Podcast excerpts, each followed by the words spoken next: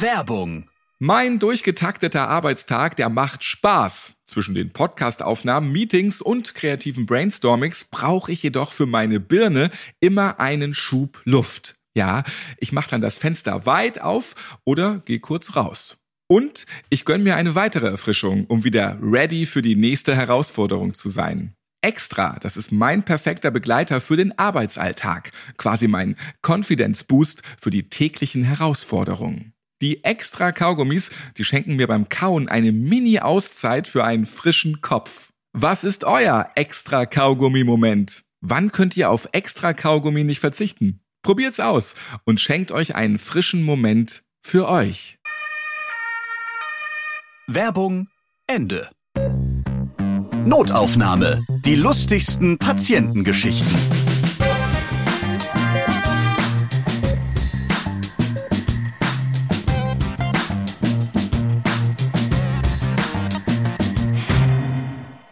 Hallo zusammen, ihr hört ein weiteres Notaufnahme-Special. Hier ist die Geburtstagsfolge. Ja, jetzt gibt's schon vier Jahre Notaufnahme. Das sind 100 Folgen. Wow. 100 Folgen? Hält das überhaupt das Podcast-EKG durch? Ah, ja, das ist schon... Ach du liebe Güte. Mann, Mann, Mann. Ja. Jetzt ist auch langsam der Gag ausgereizt. Dankeschön für euer regelmäßiges Zuhören. Ich bin Ralf Potzus und in diesem Podcast erzählen Ärztinnen und Ärzte von ihren lustigen Begegnungen mit ihren Patientinnen und Patienten. Vier Jahre schon. Aber einige Podcast-Apps, die zeigen schon seit ein paar Folgen die 100 an. Ja, da sind wir schon bei Folge 102 oder 103. Schaut mal nach, was bei euch so steht das kann eigentlich gar nicht sein. Wir haben mal Trailer gehabt, okay, und Urlaubsgrüße. Hm. Ich zähle gern noch mal nach. Moment, ich habe mir das hier auch aufgeschrieben. Ja. Bitte gedulden Sie sich einen Augenblick. So, hier nämlich. Bitte gedulden Sie sich einen Augenblick. Die noch dazu. Bitte gedulden Sie sich einen Augenblick. Ja, also nach meiner Berechnung ist das hier jetzt diese Folge die 100. Dann gebe ich Ihnen einen guten Rat. Üben, üben, üben. Ich passe das nächste Mal besser auf. Versprochen. Habt ihr lustige Geschichten im Gesundheitswesen erlebt und wollt diese hier im Podcast erzählen? Das ganze Podever-Team würde sich darüber freuen. Schickt einfach eine Mail an notaufnahme.podever.de. Ihr könnt mir auch auf Instagram oder Twitter schreiben. Vielleicht seid ihr dann das nächste Mal mit eurer unterhaltsamen Story dabei. Und liebe Hebammen, wir haben immer noch keine Notaufnahmefolge mit euch. Meldet euch. Ich kenne ja einen, der hat die Geburt seines Kindes verschlafen, weil er sich im leeren Krankenhausnebenzimmer nur mal kurz hinlegen wollte. Aber diese Geschichte, die darf ich leider nicht erzählen. Und liebe Bestatter und Pathologen, mit euch gab's auch noch keine Notaufnahmefolge. Ja, einfach mal melden. Einen sehr humorvollen Leichenwagen habe ich letztens erst in Regensburg im Parkhaus gesehen. Er hatte das Nummernschild R für Regensburg und dann folgten die Buchstaben I und P. Kann man machen. Mit diesem Humor bitte bei Notaufnahme melden. Ich finde ja, bei 100 Folgen können wir ruhig mal so eine fette Feiermusik hören. Ja, das ist ein Grund, dass mal ein spektakuläres Geburtstagsständchen produziert wird. Hä? Habt ihr da hinten was vorbereitet, liebes Team? Ah, das ist jetzt nicht unbedingt das, was ich... Ja. Okay. Ach, Mann. Naja, vielleicht kriegen wir das ja bei der 200. Folge noch etwas spektakulärer hin. Jetzt freue ich mich erstmal auf diese hundertste Folge und da werdet ihr einige Menschen hören, die in den vergangenen Jahren schon mal Gast in diesem Podcast waren. Wir reden heute über Totengräber mit zu viel Bier, wir unterhalten uns über falsch gelegte Magensonden und bei der häuslichen Pflege gibt es eine Überraschung in der Jacke. Übrigens, wenn ihr nach dieser XXL-Folge noch mehr neue Notaufnahmegeschichten hören möchtet, ja, dann könnt ihr das ab sofort. Ihr braucht nicht mehr zwei Wochen warten, bis die nächste neue Folge veröffentlicht wird. Abonniert einfach den Notaufnahme Premium Feed. Dort hört ihr dann die neue Folge Notaufnahme immer schon 14 Tage früher. Außerdem habt ihr Zugang zu lustigen und informativen Bonusfolgen mit zusätzlichen Inhalten zu den Podcast-Gästen. Und alles ist werbefrei. Registriert euch einfach bei Steady, wählt das Notaufnahme-Unterstützerpaket aus und eine Zahlungsart. Und dann könnt ihr, solange ihr wollt, die neueste Folge und Bonusfolgen auf eurer Lieblingsplattform hören. Zum Beispiel bei Spotify. Jetzt freue ich mich in der hundertsten Folge besonders auf Henriette Karg, Allgemeinmedizinerin. Und sie kennt ihr aus ein paar Notaufnahmefolgen, zum Beispiel aus Halbgötter in Weiß-blaue Geschichten oder Allgäuer Anatomie-Anekdoten und natürlich, und das ist ganz wichtig, ihr kennt sie auch aus der aller, allerersten Notaufnahmefolge, Allgäuer Ärzte-Anekdoten. Und damals waren wir ja mit einem ganz großen Ärzteteam zusammen. Henriette war eine davon. Schön, dass du heute bei der Geburtstagsfolge auch wieder dabei bist. Freut mich auch, Ralf. Damals waren alle deine Friends dabei, mit denen du schon jahrelang zusammen, ähm, ja, nicht nur in der Medizin beschäftigt warst, sondern auch befreundet bist. Ja, und heute bin ich ganz alleine. Fürchte geht's. mich, fürchterlich. Musst du gar nicht, aber schön, dass du noch so vielen Folgen noch mal wieder am Start bist, weil du hast noch ein bisschen was zu erzählen. ja, ich habe nur zwei kleine Geschichten. Die hören wir auch gleich. Vorher noch mal Notaufnahme, als es losging. Da hast du dir auch nicht vorstellen können, dass, dass so viele Menschen auf einmal dann irgendwann zuhören bei diesem Podcast, oder? Ja, ich habe es einigen meiner Freundinnen geschickt und die fanden es alle ganz toll. Und vor allen Dingen das Buch, das dann kam, das wurde auch kräftig aus dem Bekanntenkreis gekauft. Oh ja, das kann ich nur allen Medizinerinnen und Medizinern und überhaupt allen empfehlen. Notaufnahme, das Buch zum Podcast. Ja, gibt's in jeder gut sortierten Buchhandlung. Habe ich, glaube ich, auch schon mal erwähnt. So, ja. Aber jetzt reden wir noch über deine neuen Geschichten, die du noch nicht erzählt hast in diesem Podcast. Genau. Also ich fange mal an mit einer Geschichte, die ich am Nil erlebt habe. Wir haben eine Schifffahrt gemacht von Luxor nach Aswan. Und eigentlich war das vorher schon klar, dass es vielen Leuten schlecht wird und die Durchfall kriegen. Das ist klassisch immer, ne? Touris gehen ab aufs Wasser und dann dreht sich der Magen um. Ganz genau. Aber ich glaube, das liegt auch da bei der Nilfahrt nicht nur an der Schifffahrt an sich, sondern auch am Essen. Genau, ich glaube, dass die halt das Wasser, wo sie den Salat mit waschen, dass das einfach nicht gut genug ist. Also jedenfalls waren wir da auf dem Schiff und ich bin da ein bisschen rumgelaufen. Dann habe ich zwei ganz süße, ungefähr zehn Jahre alte Mädchen, die standen an der Treppe. Und dann hat die eine gesagt, du, was macht eigentlich dein Vater? Und dann sagt die andere, darf ich auf gar keinen Fall erzählen, hat er mir gesagt. Dann sagt die andere, dann weiß ich schon, der ist Arzt. Da sagte, wie kannst du das wissen? Ja, meine hat mir genau dasselbe erzählt. Das klingt schon wie so ein Witz. Ja? Stehen zwei Guter Mädchen an Witz. der Reling ähm, bei der Nilfahrt irgendwie. Aber wirklich erlebt. Das ist wahre Geschichte. Das ist sehr gut. Ja, sonst muss man gleich wieder tätig werden und den anderen helfen, wenn da alle über der Reling hängen. Ja, da war ich auch nicht scharf drauf, gebe ich zu. Aber dich hat's nicht getroffen. Nein, ich war die Einzige aus der Gruppe, die nichts gekriegt hat. Hast du nichts gegessen, bin- oder? Ich habe zumindest keinen Salat gegessen. Okay, also ich, ich notiere mir ganz kurz wieder hier, keinen Nilsalat essen. Ja. Genau. Und jetzt äh, gehen wir noch mal ein bisschen dahin, wir haben ja schon mal auch Pathologiegeschichten von dir gehört und irgendwie verfolgt dich auch so ein bisschen der Tod. Der spielt bei der nächsten Geschichte nämlich auch wieder eine Rolle. Das ist schon sehr, sehr lange her. Das so ist welches sehr- Jahr ungefähr? Eigentlich schon sehr lange her. Ich nehme an, in den 60er Jahren war Mhm. das. Und das war folgendes. Mein Vater, der war ja auch Arzt. Und der wurde angerufen und ihm gesagt, er soll mal bitte auf den Friedhof kommen. Da ist ja in der Regel meistens schon alles zu spät. Ja, und dann kam er und dann stand der Bürgermeister, der Pfarrer und der Totengräber an einem Grab, das gerade gerichtet war von dem Totengräber. Und der Mann war am Mittag beerdigt worden. Aber so Der- fängt doch auch jeder Witz schon wieder an. Ein Totengräber, ein Bürgermeister und ein, das ist, und ein Pfarrer.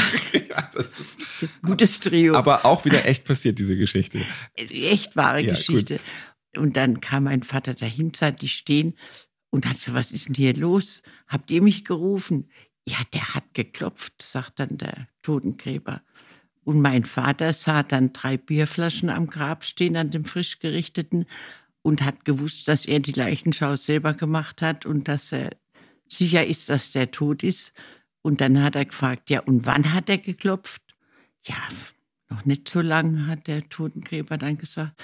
Ja, hat er wirklich geklopft? Ja, ich glaube schon, der hat geklopft. Dann hat mein Vater gesagt, gut, dann sofort aufmachen. Dann kommt der Totengräber und sagt, Herr Doktor, wenn Sie mich jetzt ganz genau fragen, dann glaube ich, also ich weiß es wirklich nicht, ob der geklopft hat oder nicht. Gell? Ich meine zwar, es hätte was geklopft, aber ich glaube nicht, dass der geklopft hat. Und dann hat mein Vater gesagt, ja, hat er jetzt geklopft oder hat er nicht geklopft? Ja, also der hat nicht geklopft. Hat mein Vater gesagt, gut, Horridor, Männer, das war's. Ist nach Hause gegangen. Der hat die Bierflaschen da am Grab stehen sehen und hat gesehen, dass der schon seit Mittag das ganze Grab wieder gerichtet hatte und hat auch gewusst, dass wahrscheinlich, dass der öfter mal ein bisschen trinkt und hat außerdem noch gewusst, dass er die Leichenschau selber gemacht hat und der tot war. Da kam das Ganze sehr spannend vor.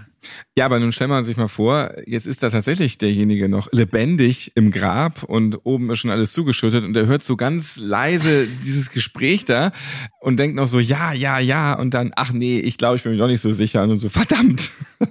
Dann fällt er in Ohnmacht und ist noch mal tot. und da will ich gar nicht dran denken, wie viele schon so aus Versehen beerdigt wurden. Das gibt's ja auch immer mal. Ne?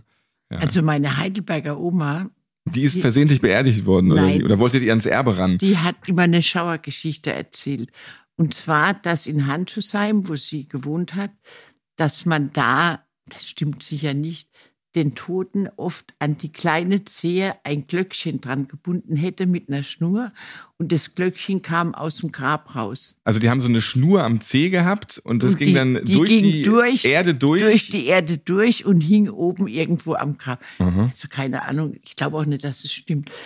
Jedenfalls war die Vorstellung, dass wenn der Tote den kleinen Zeh bewegt, dass dann das Glöckchen klingt und man weiß, den muss man rausholen. Und wenn der Wind jetzt das Glöckchen bewegt hat. Dann hat man wahrscheinlich auch nichts gemacht. Esther Pousseux ist bei mir und du bist eine von den Geschwisterschwestern. Deine Familie, Großfamilie, die sind alle eigentlich Krankenschwester, fast alle. Und du hast ja schon einige lustige Geschichten erzählt, die du erlebt hast. Aber es gibt auch noch eine lustige Geschichte, die durch den Podcast Notaufnahme zustande gekommen ist. Grüß dich erstmal. Hallo. Ah, Hallo Ralf. Ja, ich habe nachdem der Termin feststand in meinen Kalender reingeschrieben, Notaufnahme, Aufnahme und habe damit der Termin auch im Kalender von meinem Mann stand, meinen Mann eingeladen und dem geschickt. Und zwei, drei Minuten später klingelt mein Telefon und mein Mann fragt, was ist los? Und ich sage, nichts, wieso? Ja, du hast reingeschrieben in den Kalender, Notaufnahme, Aufnahme, was ist passiert? Und wie kann man das denn vorher planen? Da möchte ich mir mein Bein brechen, Schatz. Genau. Ich gehe kurz Zigaretten holen in New York. Ja klar, der war dann besorgt. Da hast du natürlich nichts beide gedacht. Äh, So ist es nun mal. Der Podcast heißt nun Genau. mal so. Ja, das nächste Mal trägst du den richtigen Titel ein. Notaufnahme, die lustigsten Patientengeschichten, Aufnahme. So vielleicht. Esther, Genau, Ja? so mache ich es dann, ja. Wir haben noch eine andere Gemeinsamkeit, die Salome und ich. Die Salome hat, äh, ist mit ihrem hessischen Mann in Kamerun zusammengekommen und ich bin mit meinem kamerunischen Mann in Hessen zusammengekommen. ja, klasse. Nochmal ein Grund, den Geschwister-Schwestern-Podcast zu hören bei Notaufnahme. Dr. Michelle Birtel lehrt an einer Uni in London. Und ihr kennt sie noch aus der Folge Auf die Couch London. Die Sozialpsychologin, die weiß ganz genau, wie die Briten so ticken. Und bevor sie nach Großbritannien ging, war sie auch in Deutschland tätig. Ja, bis dahin hatte ich natürlich in verschiedenen Kliniken gearbeitet, zum Beispiel in Baden-Württemberg in einer Reha-Klinik, auch Kurklinik genannt. Äh, dort haben Patienten am Ende ihres Aufenthaltes von meistens drei Wochen die Möglichkeit, die Qualität ihrer Therapie mit einem Fragebogen zu bewerten. Wir im Team haben uns immer über die herausragenden Bewertungen einiger Patientinnen, älterer Patientinnen, über einen bestimmten männlichen Kollegen eines Arztes gewundert. Eines Tages oder besser gesagt eines Nachts kam die Wahrheit ans Licht. Die Klinik hatte für therapeutische Zwecke ein Schwimmbad im Untergeschoss, was besagter Kollege eifrig für libidinöse Begegnungen mit seinen ausgesuchten Patientinnen aufsuchte. Daher die tollen Noten der Patientinnen.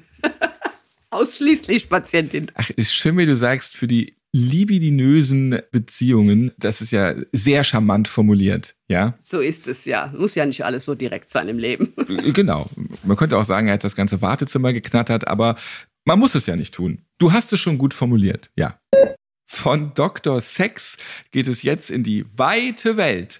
Ich habe euch ja schon ein paar Mal in diesem Podcast erzählt, dass nicht nur Deutschland, Österreich und die Schweiz Notaufnahme hören. Nee, die lustigsten Patientengeschichten, die gehen rund um diese Welt. Fast 25.000 Menschen hören zum Beispiel in Italien zu. 16.000 in Spanien. Oh, da kenne ich auch Natalia. Liebe Grüße. Ich bin dieses Jahr schon in Paris gewesen und da habe ich mich persönlich davon überzeugt, dass 13.671 Franzosen Notaufnahme hören. Grüße auch zu den 6.000 Griechen, die regelmäßig einschalten. Perfekter Internetempfang auch in Australien. Knapp 5000 sind hier am Start. Ich stelle mir dann ja immer so vor, dass die alle mitten in der Wildnis zusammen am Lagerfeuer mit Koalas, Kängurus und tasmanischen Teufeln den Podcast hören und zusammen lachen. Heik und seine Freunde hören in Mexiko zu, zusammen mit 2000 weiteren Notaufnahmefans. Ich wink mal rüber zu euch. Ja, und Bekannte von mir, die ziehen demnächst nach China und da werden sie dann weiter Notaufnahme hören. 1155 machen das jetzt schon dort vor Ort. Ja, vielleicht hört aber auch nur eine Chinesin zu, die von 1154 chinesischen Stasi-Leuten überwacht wird. Wer weiß das schon? Hier in Europa hört unter anderem auch Laura zu. Hi. Hallo Ralf. Wo hörst du denn immer Notaufnahme? In welchem Land lebst du? Ich lebe in Belgien. Liebe Grüße rüber ins Nachbarland. Grüße. Ich liebe in Belgien ja Brügge. Also das ist so eine kleine, sympathische Stadt. Hier gibt es natürlich, wie auch generell in Belgien, überall so einen schönen Schokoladen mit Pralinen. Aber das ist auch so eine schöne, gemütliche Stadt, die einfach einlädt zum Chillen. Ich finde es da irgendwie kuschelig. Ich mag das. Ja, ist schön hier. Wo bist du denn ganz genau? Ich bin bei äh, Bastogne. Das ist auf der Grenze von Luxemburg. Das heißt, dann switchst du wahrscheinlich auch immer so rüber zwischen Luxemburg und Belgien. Ja, ja. Ich arbeite in Luxemburg und ich wohne in Belgien, ja. Ja, zwei schöne Länder auf jeden Fall. Ich grüße hiermit einmal alle Hörerinnen und Hörer aus Luxemburg und Belgien. Da hören nämlich tatsächlich ein paar zu. Und äh, jetzt können wir auch mal generell mal wieder gucken, ja, wo gibt's denn noch so Notaufnahme-Hörerinnen und Hörer? Tatsächlich ist da hier so eine Weltkarte, das wird ja im Internet überall festgehalten und gemessen, ganz, ganz, ganz, ganz rot. Also die roten Punkte, das sind überall die, wo Notaufnahme gehört wird. In der Antarktis gibt's irgendwie noch keinen und keine. Also einfach mal Notaufnahme anmachen, wenn ihr da seid, dann, dann, ist das auch rot. Und ich bin ganz begeistert, denn es gibt tatsächlich auch einen Hörer oder eine Hörerin in Angola und auch in Djibouti. Liebe Grüße dorthin.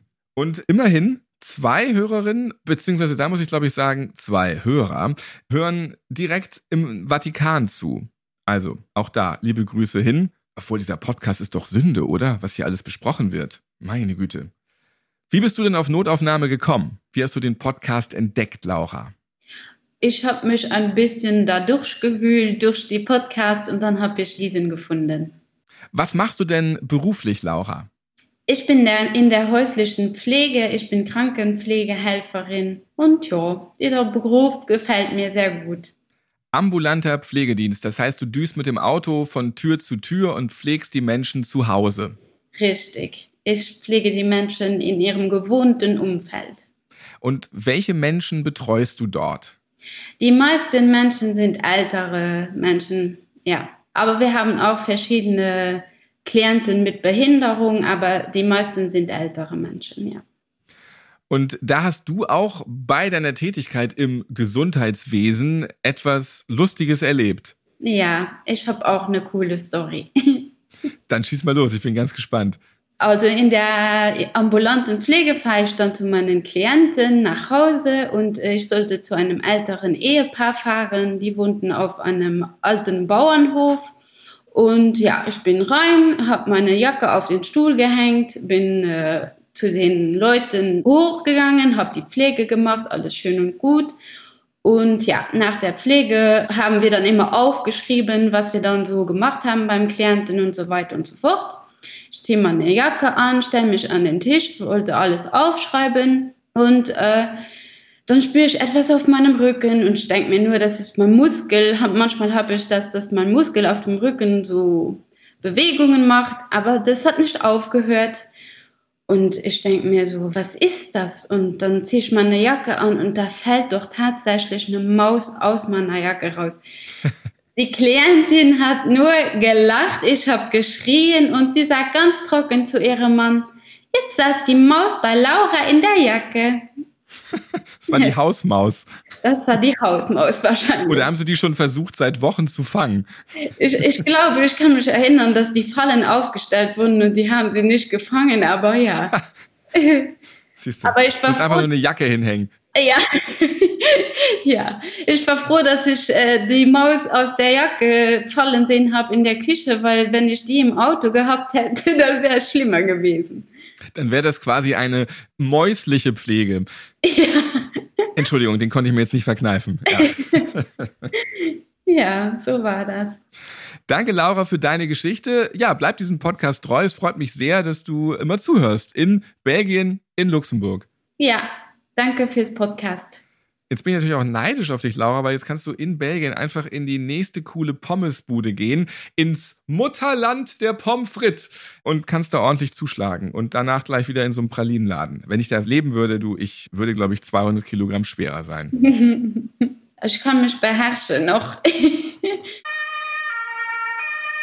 Werbung. Trotz vollem Terminkalender koche ich selbst und das stressfrei und lecker. Ich habe euch ja schon so ein paar Mal in diesem Podcast erzählt, dass ich für das Essen wenig Zeit habe. Doof eigentlich. Das Kochen, das ist gar nicht so das Problem. Nur manchmal ist es mir zu aufwendig. Rezepte suchen, einzukaufen. Wenn es euch auch so geht, HelloFresh ist die Lösung. Ich muss mich um nichts kümmern und habe nur die Zutaten, die ich wirklich brauche. Und das in genau der richtigen Menge. Frisch, hochwertig und dank Rezeptkarten könnt ihr alles einfach und schnell zubereiten. Keine Lebensmittel werden verschwendet. Ihr bezahlt nur das, was ihr verbraucht. Oh, und spart Geld dabei. Wenn ich mal eine gute halbe Stunde Zeit habe, dann mache ich mir gerne ein Salbei Schweinesteak mit Ofengemüse. Dazu Tomaten, Kartoffelpüree und Balsamicosoße. Ja, vor allem das Kartoffelpüree. Eine kleine Prise Muskatnuss, die reibe ich dann noch drüber, habe ich sowieso immer zu Hause. Meistens muss es jedoch schnell gehen und dann freue ich mich auf viele HelloFresh-Rezepte für kurze 10 oder 15 Minuten. Und schnelle Schupfnudeln mit Haselnuss-Petersilien-Pesto machen mich auch sehr glücklich. Bei diesem Gericht wird sogar 50% weniger CO2 durch die Zutaten verursacht. Win-win. Sucht euch einfach auf der HelloFresh-Website leckere Rezepte aus und dann werden alle Zutaten direkt nach Hause geliefert. Mit dem Rabattcode Notaufnahme, alles groß geschrieben, spart ihr in Deutschland bis zu 90 Euro, in Österreich bis zu 100 Euro und in der Schweiz bis zu 140 Schweizer Franken auf eure ersten vier Boxen von HelloFresh. Der Versand für die ersten Box ist übrigens kostenlos. Der Code ist für neue und ehemalige Kundinnen und Kunden gültig, die vor mindestens drei Monaten gekündigt haben.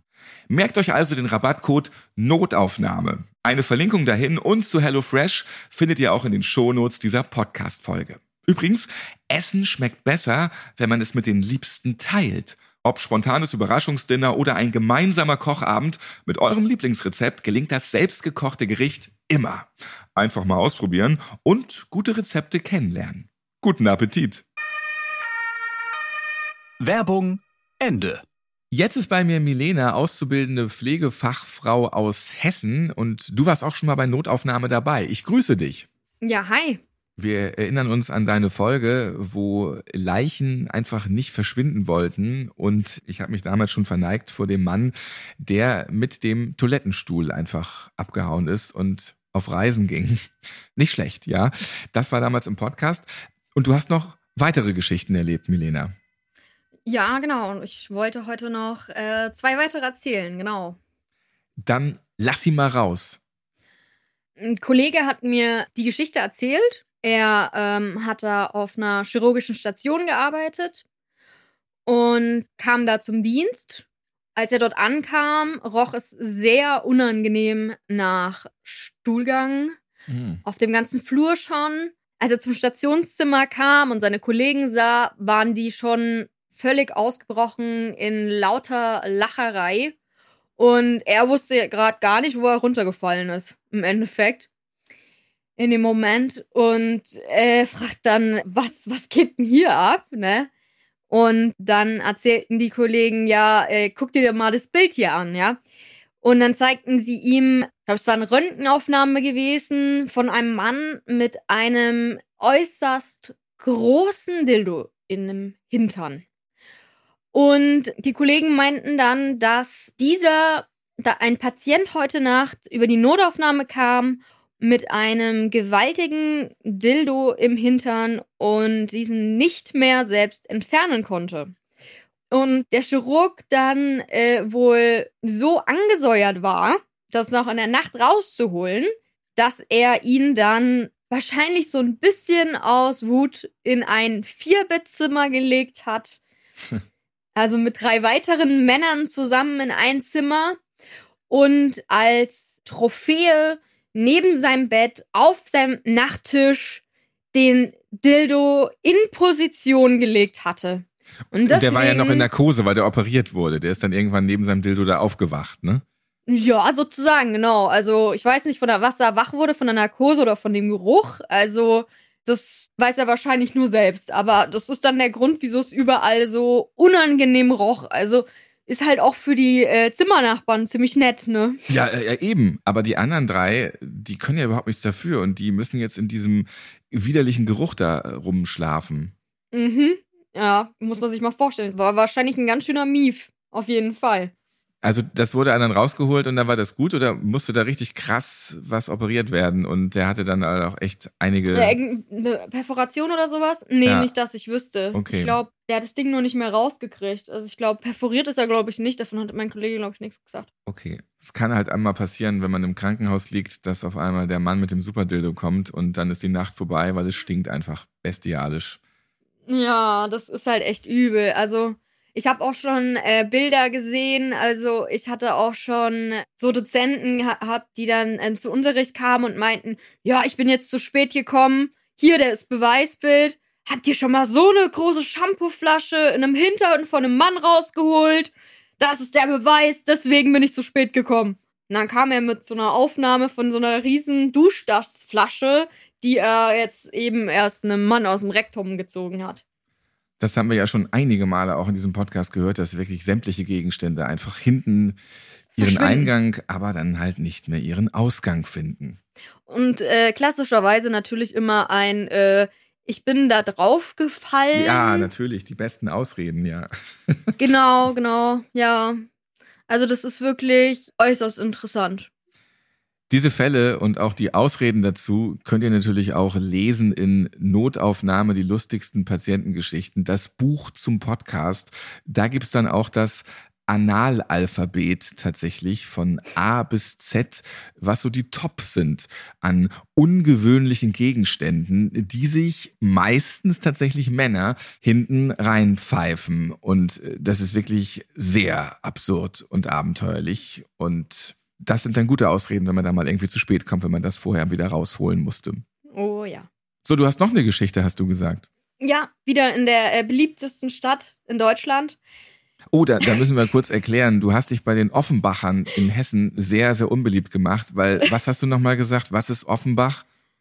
Offenbach ist halt ein bisschen eine abgefuckte Stadt. Ein die, bisschen. die Milena-Meinung. Ey, am Ende stehen die vor meiner Haustür. Aber du bist ja auch ab und zu dann in Offenbach, weil du da diese Geschichten erlebst. Äh, Was hast du denn da noch wieder erlebt? Nicht mehr, ich war vorher, äh, 2021 oder was, war ich regelmäßig dort, ja. Inzwischen nicht mehr, nee. Ich meide es. In der Klinik, wo ich gearbeitet hatte, wir hatten da einen Herrn gehabt und der hatte echt einen Mordsbewegungsdrang gehabt. Wirklich. Also der ist bestimmt am Tag Marathon gelaufen, so unterwegs war der. Und wir haben dann irgendwie angefangen und haben ihm so einen Kleber auf den Rücken geklebt, wo dann drauf stand, zu welcher Station er gehört. Ja, dass so mindestens die Leute wissen, wo er abzugeben ist, so im Endeffekt, wenn er halt irgendwo auftaucht. Der war dement wahrscheinlich, ne?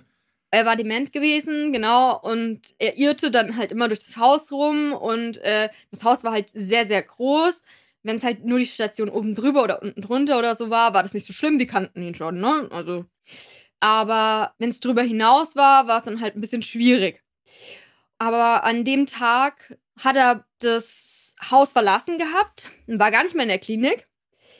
Wir haben dann eine Sucheaktion gestartet, da haben sogar die Ärzte mitgemacht. Auf jeden Fall war das irgendwie so zur ungefähr so zur Übergabezeit, wo er ausgebüxt ist und der war irgendwo auf den Straßen von Offenbach unterwegs. Im wilden Offenbach auch noch. Oh nein. Ja, genau, hat die wilden Straßen von Offenbach durchkämmt. Der mutige Mann. Was halt auch genial war, ist, dass dann eine Kollegin zum Dienst kam und wir meinten dann zu ihr, ja, Patient XY, ja, erstmal wieder ausgebüxt. Und dann guckt sie so, ganz verwirrt und meint dann, ah, dann war der Typ an der Ampel, der die Laterne umarmt hat, ja doch unser Patient. Ah. Also und, und generell, wenn halt einfach irgendwo einer draußen hinten mit so einem Zettel am Rücken rumrennt, Obacht, ja, der ist wahrscheinlich ausgebüxt. Der gehört wohi, sagt man in unserem Dialekt, ja. Dann ist er ja zum Glück wieder da gewesen und ähm, auch die Laterne wurde nicht weiter belästigt. Dann danke ich dir, Melina, dass du dich nochmal gemeldet hast für diese Geschichten. Auszubildende Pflegefachfrau aus Hessen. Wenn du wieder Geschichten hast, dann einfach melden bei notaufnahme.podever.de. Es hat mir Spaß und Freude gemacht, äh, mit dir über meine Geschichten zu quatschen und sie weiterzugeben. Corinna von der Insel Jüst, die war magersüchtig und deshalb mehrere Monate in der geschlossenen Psychiatrie. Über ihre Zeit dort hat sie sehr offen bei Notaufnahme gesprochen. Ja, da hat sie auch sehr viel Lustiges erlebt. Hört euch die Folge Neues aus der Klapse gerne mal an. In den ersten Wochen in der geschlossenen musste Corinna auch zwangsernährt werden, via Magensonde. Sie war einfach viel zu dünn.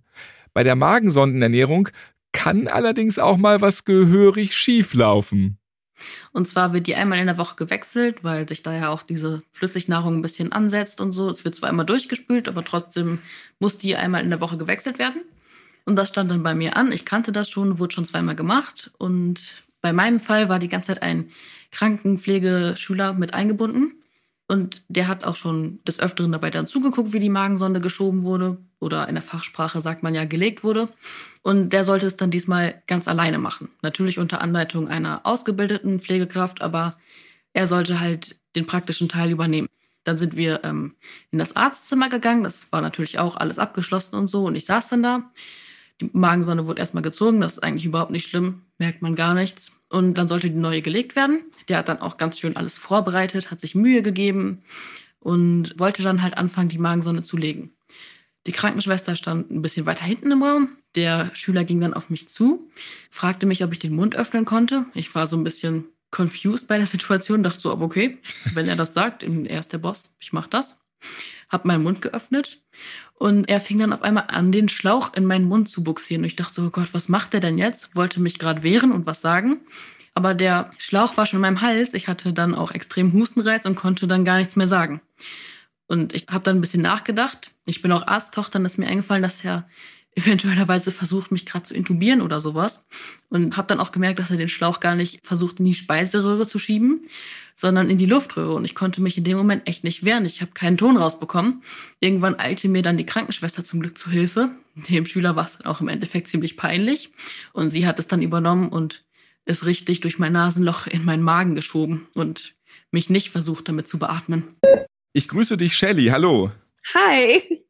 Du hast vor zwei Jahren schon mal mitgemacht bei Notaufnahme. Wir erinnern uns an die Folge Unheilbar krank und fröhlich in Regensburg.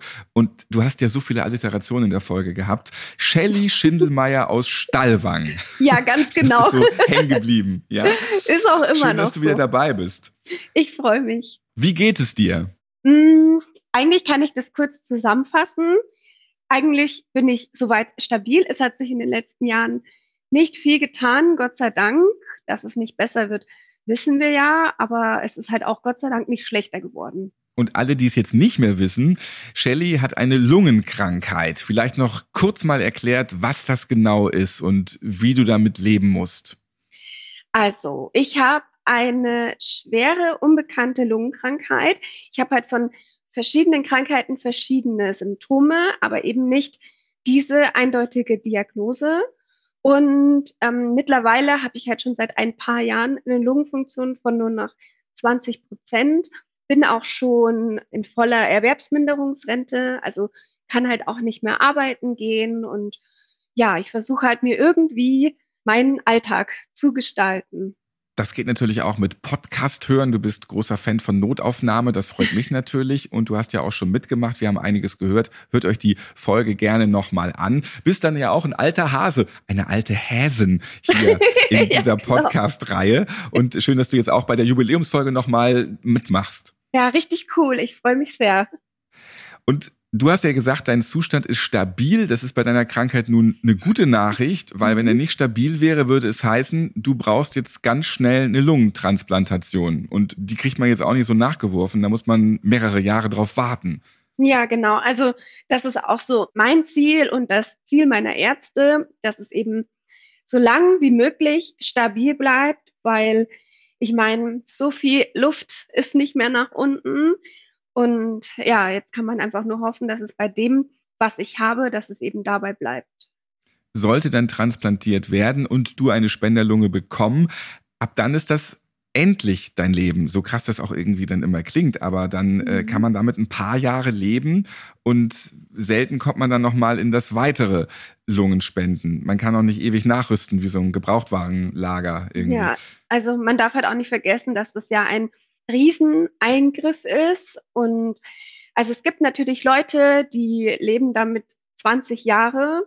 Es gibt aber auch sehr viele Leute, die eben nicht so lang mit dem neuen Organ leben können. Und da gibt es halt auch bestimmte Studien und Zahlen dazu.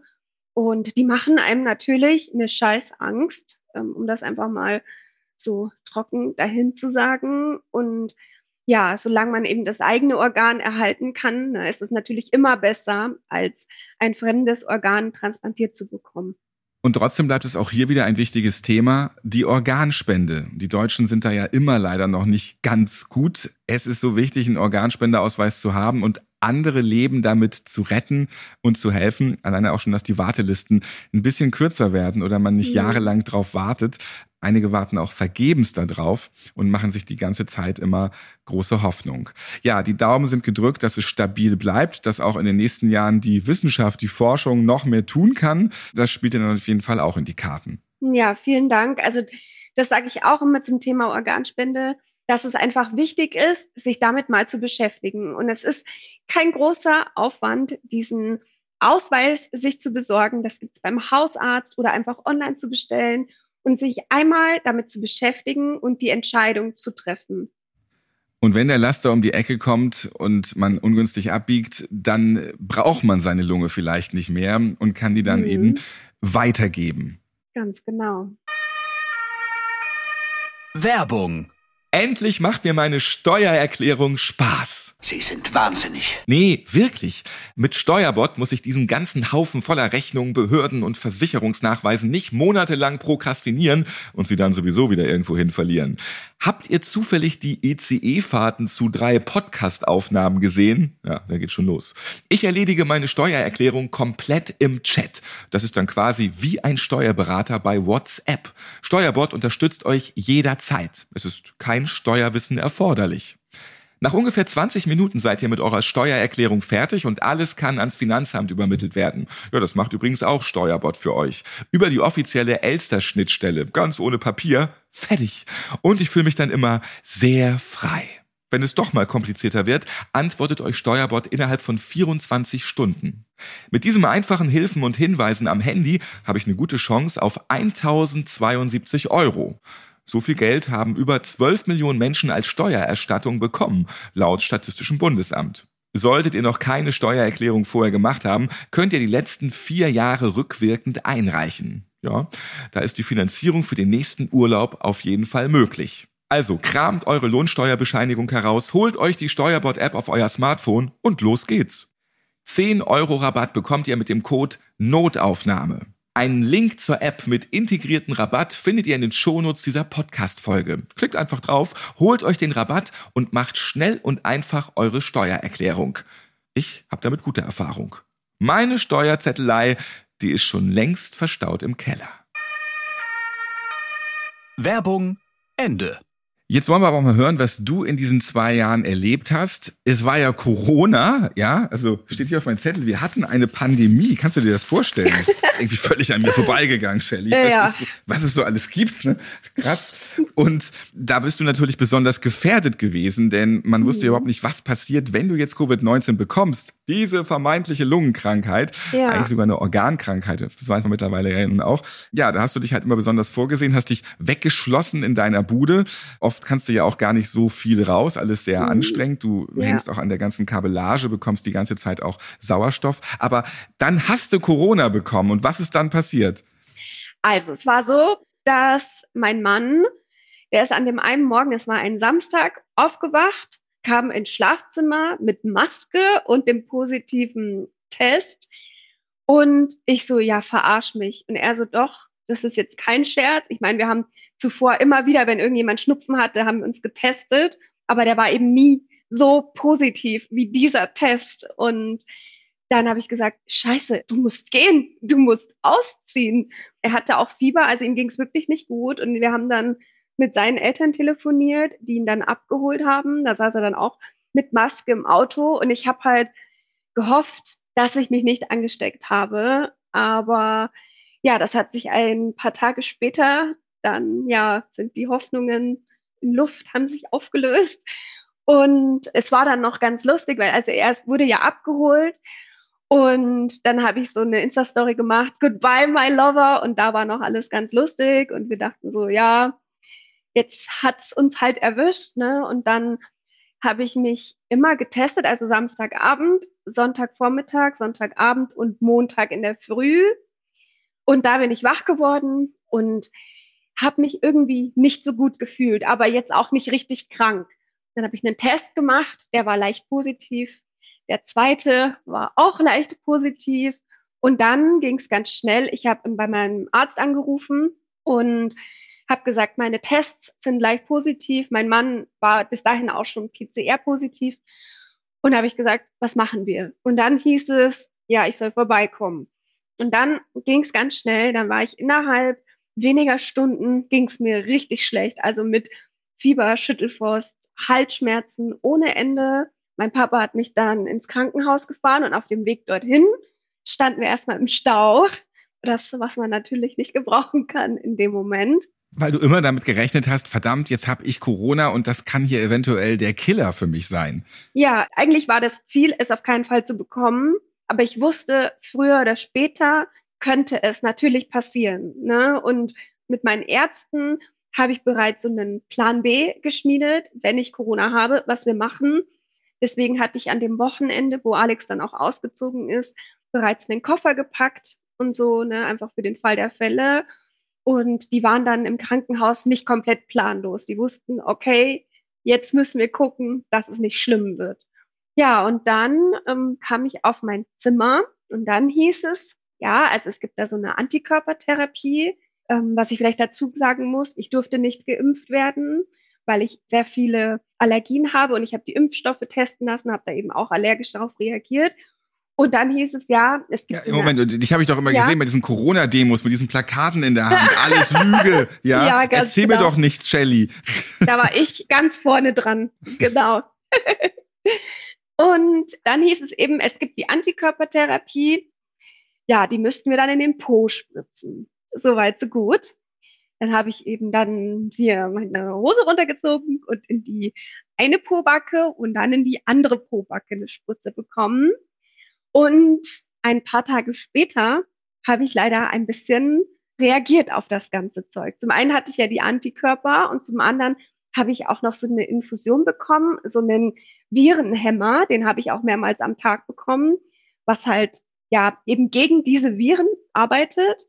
Und auf irgendwas von dieser Kombi habe ich nicht so gut reagiert und bin dann an, so zwei Tage später wach geworden mit richtigen Glubschaugen und auch dort, wo ich eben die Spritze bekommen habe, Wir erinnern uns.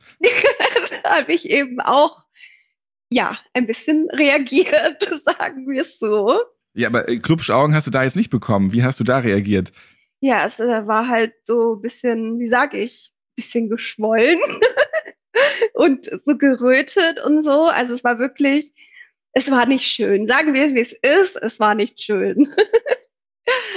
ähm, ja, und das Ding ist eben, du liegst ja da nur im Krankenhausbett. Und wie sollst du groß liegen? Auf dem Bauch krieg ich keine Luft. Und egal welche Seite, man hat irgendwie immer Kontakt mit seinem Po. Und ja, ich hatte, es war schwierig mit Ausschlag überall und dann eben die Po-Sache war nicht Die so geil. Po-Sache. Der kugelrund geschwollene Po. Und dann lag ich gute zehn Tage im Krankenhaus und ähm, bin dann nach Hause und hatte auch noch hier und da Probleme und dann auch noch so viel mit Schwindel zu kämpfen und so Übelkeit. Von der Luft her, Gott sei Dank, ist es nicht schlechter geworden. Also es ging gar nicht auf die Lunge bei mir. Und dann irgendwann, nach so ein paar Tagen, ist mir aufgefallen, also das fällt einem ja eigentlich nicht auf, weil man riecht es ja nicht, dass ich bestimmte Sachen. Jetzt bin ich gespannt. Ja, es war nämlich so, also ich mag keinen Stinkekäse. Ne, kennt man doch diesen Stinkekäse im Kühlschrank, wo dann gefühlt die ganze Küche danach riecht. Und das hatten wir eben auch zu Hause, weil Alex das gerne isst. Ich habe es nicht, ich habe es nicht gerochen. Er hat mir das wirklich unter die Nase gehalten. Ich habe es nicht gerochen. Und ich war dann einmal auch mit meiner Cousine unterwegs in so einem Aufzug bei einem Bahnhof in Regensburg war das. Ähm, und dann hat sie gesagt, da riecht's generell nicht so gut in Ja, Aufzügen, ja. Das, da, da müssen immer alle rein urinieren. Ich verstehe es immer nicht. Warum pinkeln Menschen in genau. Aufzüge? Ganz genau. Und dann kamen so zwei Typen raus, die haben gesagt, nicht Aufzug fahren, es stinkt nach Pisse. Und ich, also wir sind dann, was sollten wir machen? Ich kann nicht Treppen steigen. Also haben wir uns in den Aufzug gestellt und ich schwöre, ich habe nichts gerochen. Hat doch auch seine Vorteile dann. Ja. Also du hattest dank Covid-19 nicht diesen Geschmacksverlust, sondern du konntest einfach nicht riechen. Aber ich konnte nur nicht riechen, was stinkt. Ja, das ist doch super. Ja, Deine Nase möchte ich haben, wenn ich morgens Tram fahre. Ja. ja, also es war echt, äh, das war total krass. Und es hat auch eine Weile angehalten, dass ich einfach keine stinkigen Sachen riechen konnte. Ja. Hast du es auch so ein bisschen versucht, mal herauszufordern? Also bist du zum Open-Air-Konzert gefahren und hast die 40 Dixie-Toiletten einfach mal so durchgeschnuppert? Also äh, so übertrieben dann doch nicht, aber ich habe schon regelmäßig an Käse gerochen und habe es getestet, ob ich das riechen kann. Aber ich habe das ewig nicht gerochen. Wo ist denn hier das Spargelrestaurant? Und dann einfach mal ab auf die Toilette Ja, und eine Prise genau. Geruch nehmen. Ja, also so sehr habe ich es dann doch nicht ausgetestet, aber ich habe eben schon immer mal wieder an Käse gerochen und ich war fast schon enttäuscht, als ich wieder Stinkekäse riechen konnte. Ja, das war nämlich, das fand ich nicht schlecht, weil die guten Sachen haben ja noch gut gerochen. Und wie lange hat das gedauert? Wie lange konntest du dem Stink entfliehen? Mm, schon so ein paar Monate. Also ich meine, im Juli hatte ich Corona. Ich glaube, dass es erst so gegen Herbst, Oktober rum oder so dann langsam wieder kam. Krass. Ja, cool. Mhm. Also deine geheime Superkraft, du kannst dem Stink entfliehen. Scheinbar. Einfach mal in der Biomülltonne tauchen. Für Shelly kein Problem, ja. Oder hier, San Francisco, Fisherman's Wharf oder da, wo die ganzen Seehunde da alle an der Küste rumliegen, ja. Wenn du da mal runtergehst, das kannst du dir einfach nicht vorstellen, wie diese Biester stinken, ja. Ja, einfach weil ich es kann. Oh. Deswegen wird, ja, genau. Du könntest mit denen kuscheln, du könntest alles machen, du würdest dich wohlfühlen. Ähm, Tierfilmer, die über Wochen Pinguine filmen müssen, die können auch von Gerüchen erzählen. Wahnsinn einfach, ne? Ach, krass, ja. Einfach mal im Klärwerk tauchen. Shelly kann das alles machen, ja. Ganz genau. Ja, dann freut es mich, dass du gesund aus der Nummer rausgekommen bist. Gesund den Umständen entsprechend, muss man natürlich immer dazu sagen. Aber Ja. dass Covid-19 für dich am Ende dann ein Glück kein Problem war und du sogar eine St- Anti-Stinknase hattest. Ja, ich hatte, glaube ich, einfach Glück mit der Variante. Ich hatte Glück, dass ich es relativ spät bekommen habe, sodass die Forschung da schon ein bisschen weiter war, eben, eben das mit dem Virenhemmer und mit den Antikörpern und so. Also ich glaube, Glück im Unglück, das trifft es bei mir da ganz gut. Und das kann ja auch weiter dein Motto sein. Glück Mhm. im Unglück. So sieht es jedenfalls die ganze Zeit aus bei dir. Und das darf gerne so weitergehen. Bleib so fröhlich und lass uns weiterhin teilhaben an deinem Leben, Shelley. Ja, vielen Dank, dass ich nochmal ein Teil von Notaufnahme sein durfte. Es hat sehr viel Spaß gemacht und schaut gerne, wenn ihr wollt, mal bei mir auf Insta vorbei. Ja, sag noch mal deine Adresse. Ähm, mein Insta-Name ist ein bisschen kompliziert. Unterstrich Michelle Sophie und beides mit zwei I. Gebt Stinknase ein, ihr findet sie. Bestimmt. ja, ganz genau. Und Britta hat sich ja via E-Mail gemeldet. Und ich lese mal vor, was sie an notaufnahme.podever.de geschrieben hat. Hi ho Ralf. Bin gerade mit meinem Hund unterwegs und lausche dabei wie immer eine neue Folge Notaufnahme. Nun meldet sich mein innerer Monk. Du sagst dreimal in einer Podcast-Folge hintereinander Martinshorn. Ah, es heißt aber nur Martinhorn, also ohne S. Eselsbrücke? Es heißt ja auch nicht Kindersgarten. Also ein kleiner Schmunzler und meinem Monk geht's wieder gut. Daumen hoch Symbol. Danke für dein Engagement, für diesen klasse Podcast und ganz liebe Griesles von der Gassi-Runde Britta. Martinhorn, das ist tatsächlich neu für mich. Auch Google will gleich auf Martinshorn verbessern. Doofes Internet, du. Es tut mir leid, Britta, also ich gelobe Besserung. Ich habe sogar jetzt die Seite gefunden, blaulichtverkauf.de. Ihr Partner, wenn es um Sondersignalanlagen geht. Deutscheres Wort gibt's gar nicht, Sondersignalanlagen. Ja, die sagen da auch tatsächlich Martinhorn ohne S. Wieder was gelernt. Das war die Geburtstagsfolge zum Vierjährigen. Es gibt bei den nun 100 Folgen weitere Notaufnahme-Specials. Die könnt ihr zum Beispiel jetzt alle gleich im Anschluss hören. Am besten macht ihr euren ganz privaten Notaufnahme-Hörmarathon. Man fragt sich wirklich, wohin das noch führen soll. Notaufnahme könnt ihr auf allen Podcast-Plattformen hören. Natürlich auch bei Amazon Music, Spotify oder Apple Podcasts. Ich bin Ralf Potzus und ich freue mich, wenn ihr diesen Podcast abonniert und weiterempfehlt, liked und natürlich wieder hört. Bis zum nächsten Mal. Notaufnahme. Die lustigsten Patientengeschichten. Ihr seid Ärztin, Arzt oder Arzthelfer, ihr arbeitet im Gesundheitswesen, ihr habt auch unterhaltsame Geschichten mit Patienten erlebt? Dann schreibt uns gerne an notaufnahme.podever.de. Und nächstes Mal hört ihr.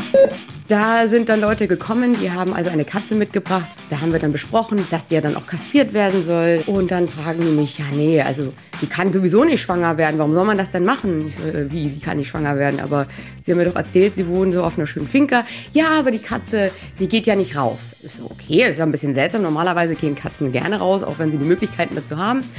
Und dann haben die gesagt, nee, nee, also tagsüber geht sie natürlich raus. Und dann war ich schon so am Abtasten, das mache ich ganz gerne nebenher zum Gespräch schon. Und dann denke ich, naja, die fühlte sich schon so relativ schwanger an. Ne? Und dann frage ich aber, wie kommen Sie denn da drauf, dass die gar nicht schwanger sein kann, wenn sie tagsüber rausgeht? Ja, aber sowas passiert doch nur nachts. Notaufnahme. Die lustigsten Patientengeschichten. Eine Produktion von Pot Ever.